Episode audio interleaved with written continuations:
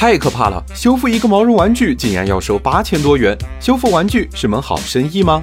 商界生意经，赚钱随身听。小北有只毛绒小熊，因为用了很久褪色变形，但小北对玩具有感情，不舍得丢，于是小北找到了朱大伯玩具修复店。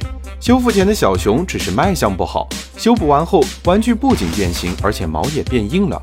再一看修补的费用，好家伙，八千八百元都够重新买十只的了。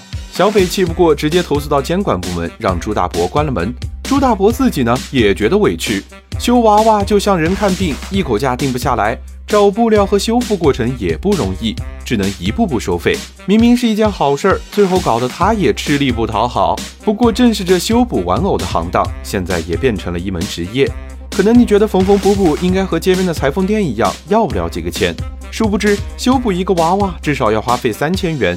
退休后的朱大伯做了七八年毛绒玩具的修补工作，帮助了五六百人。照朱大伯的收费来看，清洗八百五，修复费两百，再加上手工费一小时五十块，修补一只玩具最便宜也要花费近千元。而修补后的玩偶也只能还原到原来的七成，想要修得更像原品，还得继续加钱。按照一个玩具三千元，一个月修复三十个计算，朱大伯一个人一个月的流水近十万。除了朱大伯，八零后的绿如店铺也有一万多人收藏，交易数量超过了七百笔。按这个数量一算，少说也有七十万的营收，这生意可以啊。虽说生意赚的不少，但风险也并不是没有。比如遇上小北这样的客户，一不留神就被迫关店。修个娃娃八千八，你觉得这个生意怎么样呢？